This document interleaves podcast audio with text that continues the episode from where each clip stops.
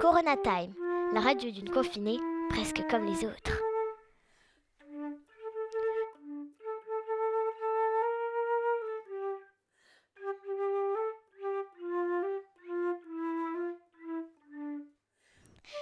Corona Time, c'est un magazine de quarantaine quotidien dans lequel je vous propose des fictions, des interviews, des documentaires et plein d'autres surprises. Bonne écoute Bonjour, bienvenue dans ce deuxième épisode du Corona Time. Aujourd'hui, je vais vous proposer un, une euh, expédition hors de la maison, une découverte de la ville, après une semaine enfermée. Ensuite, une entrevue de chanteurs qui essayent de continuer à travailler malgré le fait qu'ils ne peuvent plus faire de représentation.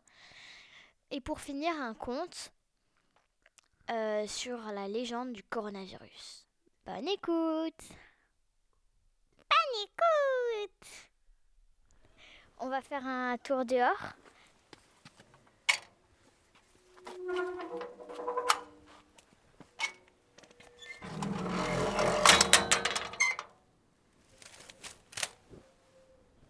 Euh, la rue est bien vide. Pour l'instant, on est les seuls dans le petit bout de rue. Et il y, a, ouais, y, a, y a des voitures garées, mais c'est tout.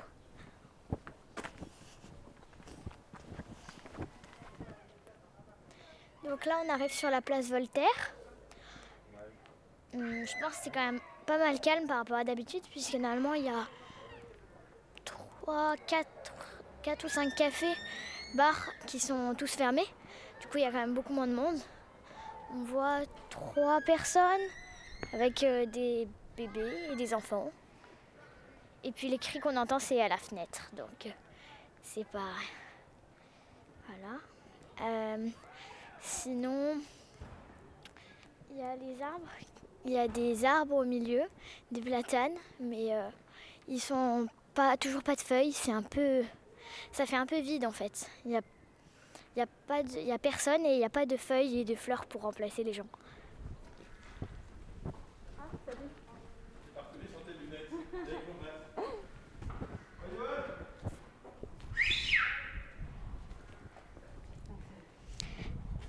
Donc euh, là on,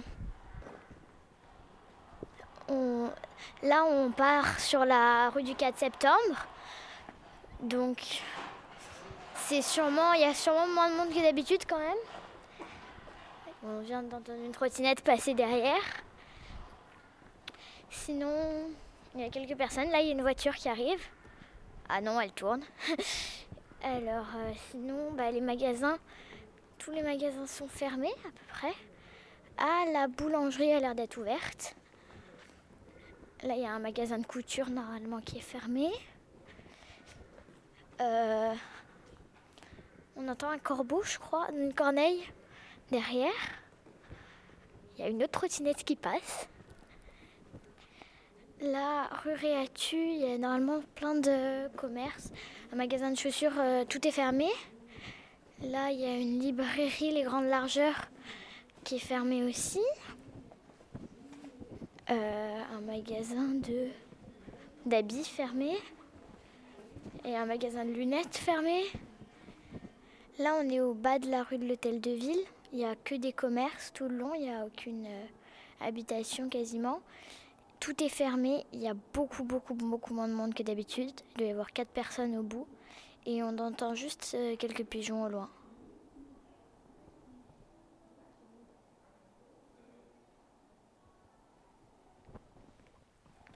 Donc là, on revient à la maison. On est encore dans la rue. Enfin, on retourne dans la rue en gros. Et euh, on a fait une belle balade. Ah, il y a une pie là qui passe. C'est beau les pies.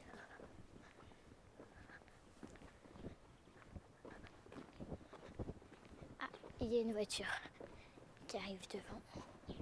Du coup, on se met sur le côté.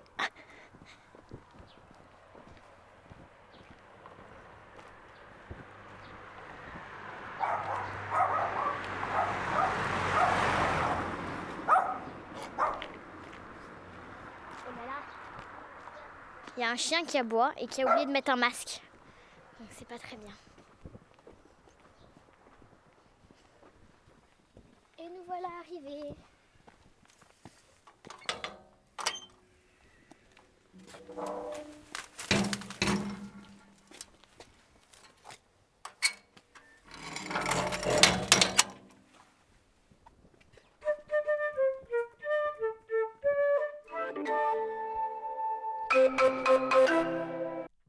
Allô Allô, c'est Xavier.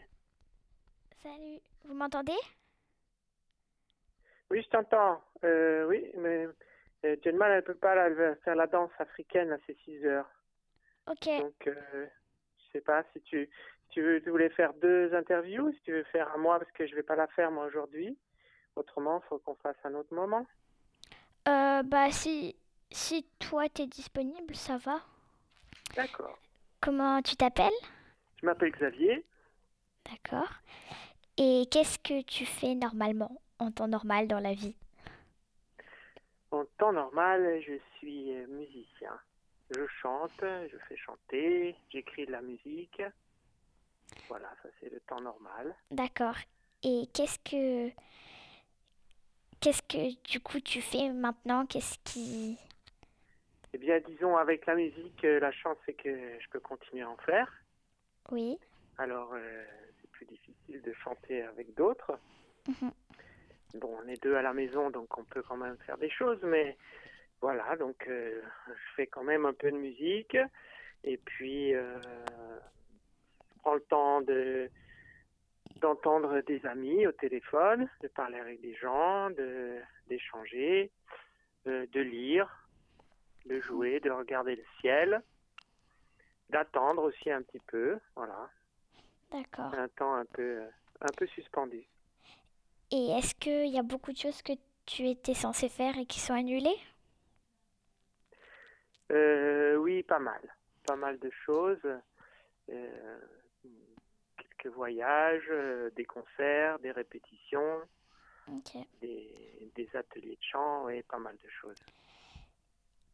Et du coup, tu t'en sors comment en fait? Tu peux comment tu est-ce que tu peux continuer quand même à travailler enfin Eh bien, disons, euh, certaines choses, je peux les, les faire à la maison, comme préparer euh, du matériel, écrire de la musique, répéter un peu, euh, faire quelques réunions quand même par, par Skype. Ça, c'est Oui. des choses euh, possibles à faire, euh, l'administration, des, des... Voilà, et un peu de euh, créativité, ça c'est possible. Mais voilà, après tout ce qui est rencontre avec le public, avec d'autres d'autres artistes, ben c'est ça c'est c'est pas possible. Ok.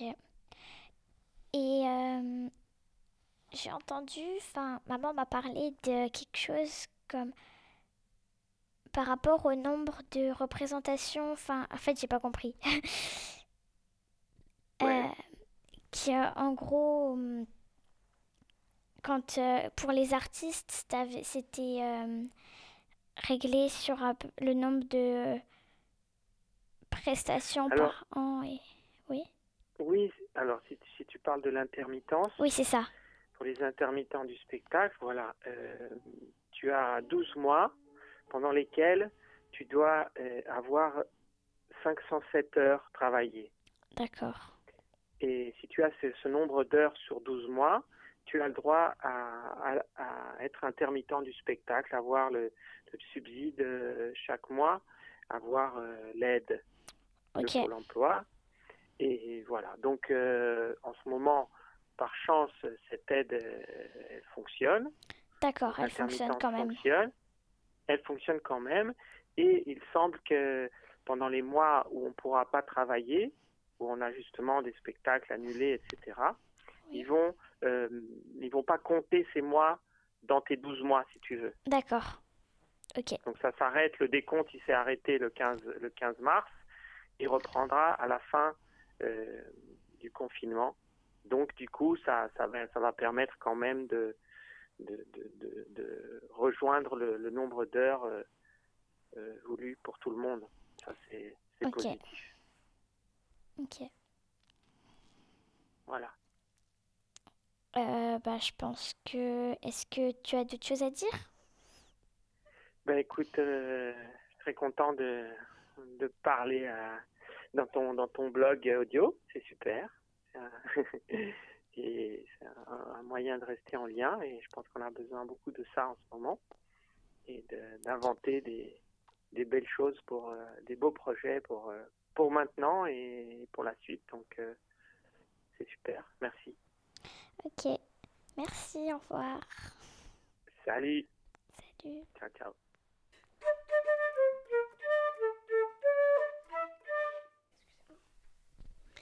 Coronavirus, le jour où les animaux se révoltèrent contre les humains.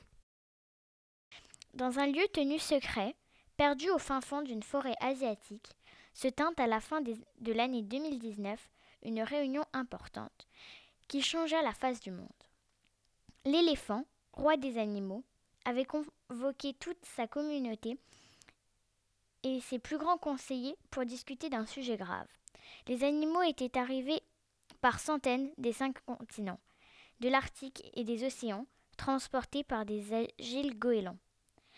L'imposant pachyderme introduisit la réunion de crise.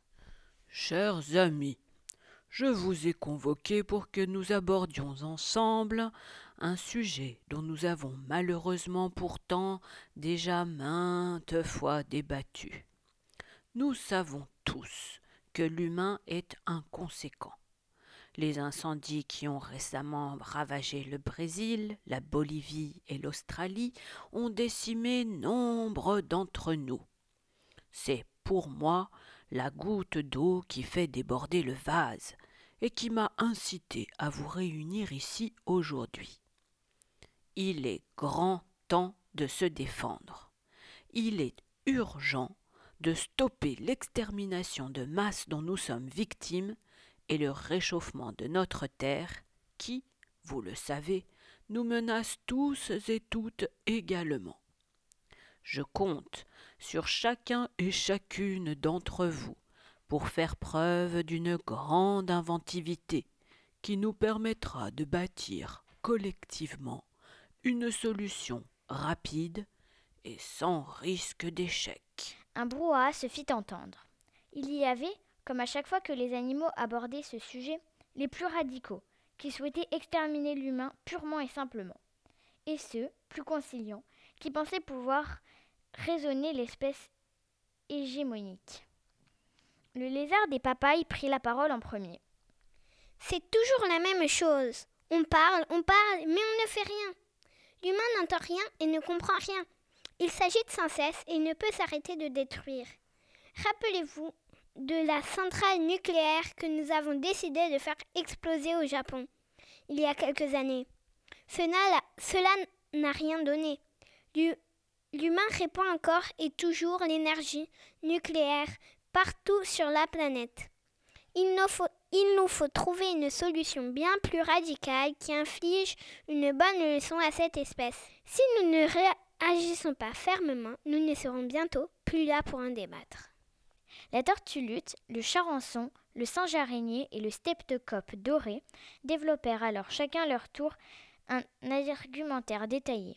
Il s'agissait de miser sur la prise de conscience des jeunes humains qui se mobilisent de plus en plus pour le climat, sur le foisonnement des initiatives locales de transition et sur la prise en compte croissante de l'écologie par les partis politiques. La laitue, qui avait également fait le déplacement, réagit à son tour avec véhémence. Foutaise Ces gens sont gouvernés par de dangereux idiots comme Trump, Poutine et Bolsonaro, ou par de beaux parleurs comme Macron. Même notre ami bolivien Evo Morales jacte beaucoup, mais ne fait rien. Peu visible dans l'assemblée, mais pourtant bien là, le coronavirus tout sauta pour signifier qu'il désirait prendre la parole. L'éléphant lui donna. Vous savez, chers amis, que je suis capable de bien des prouesses. L'iguane. Petit mais costaud? C'est ça. Le chironome. Vas-y, raconte. Je suis capable, en assez peu de temps, de rendre malade quelques millions d'êtres humains sur la planète. La moule d'eau douce. Avec une petite grippe de rien du tout? Certes, mais une petite grippe très contagieuse et parfois mortelle. Une vision politique humaine plus respectueuse de la nature, portée par les plus jeunes, pourra alors émerger et déferler sur le monde. On sentit un certain calme se répandre dans l'assemblée forestière. L'éléphant demanda au coronavirus de poursuivre. Celui-ci expliqua qu'il avait besoin de complices. La chauve-souris et le pangolin se portèrent volontaires. Après plusieurs prises de parole complémentaires et un vote, l'éléphant conclut. Cette stratégie, radicale mais laissant néanmoins une chance à l'humain, est validée.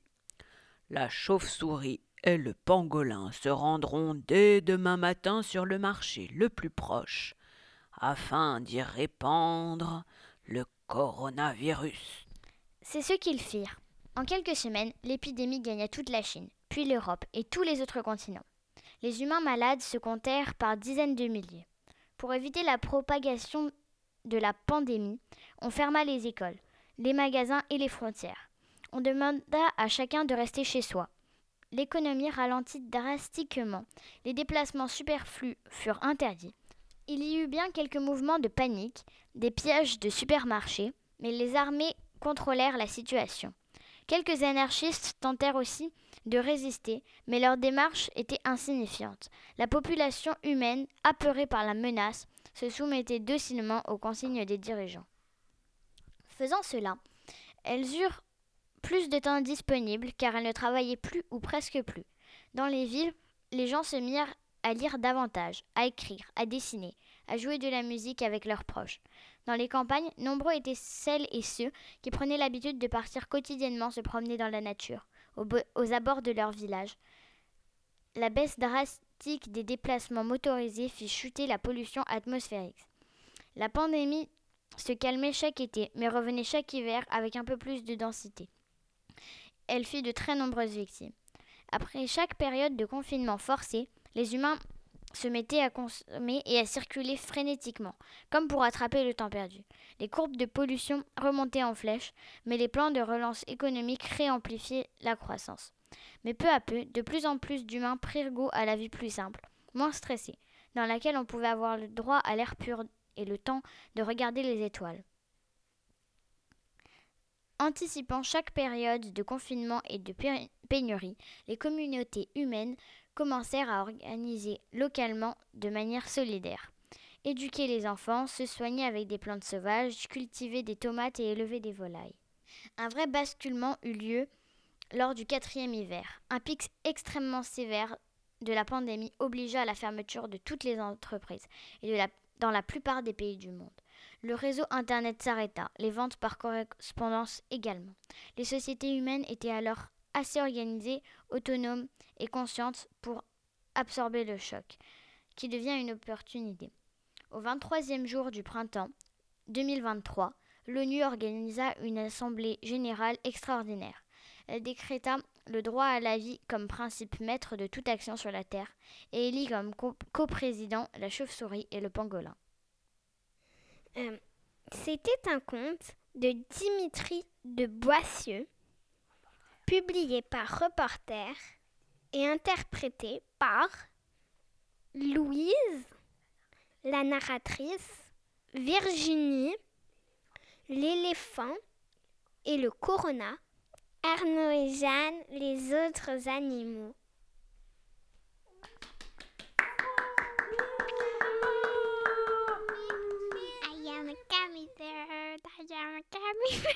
Alors, je voulais dire.